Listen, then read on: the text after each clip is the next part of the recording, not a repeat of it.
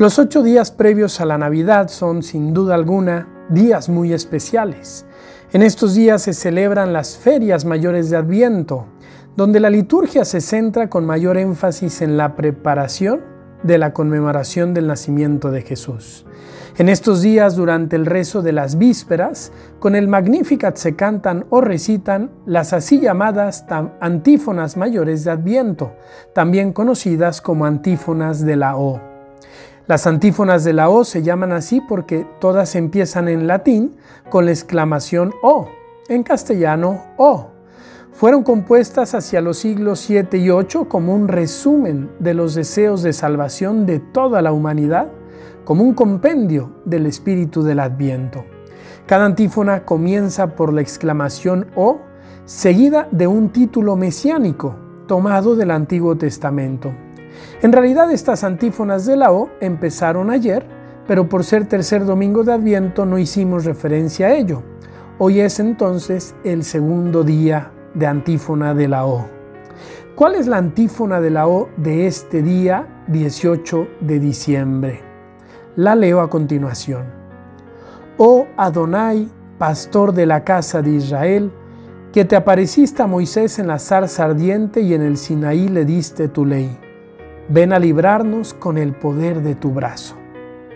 Esta palabra Adonai significa Señor de señores, Señor poderoso.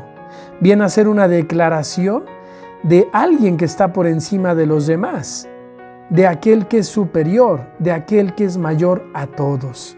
De esta manera, la liturgia nos invita a reconocer que Dios es el Señor, que Dios es nuestro Creador y nosotros sus criaturas.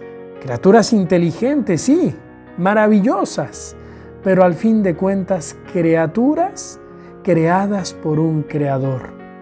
Llamar a Dios Adonai significa reconocer que el Señor es el Maestro Supremo, la regla última de nuestra vida, el Señor que tiene todo poder y toda autoridad sobre todos los poderes y autoridades que existen en el universo significa que yo no puedo ponerme a mí como juez, como verdad suprema, usurpando el lugar de Dios.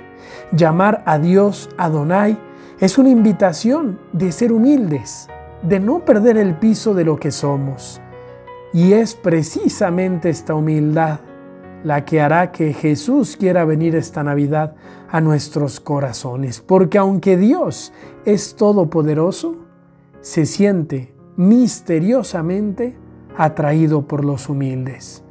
Queridos amigos, en estos días que comenzamos estas antífonas de la O, estas antífonas mayores de Adviento, vayamos preparando nuestro corazón para recibir este niño Dios que viene a nuestros corazones.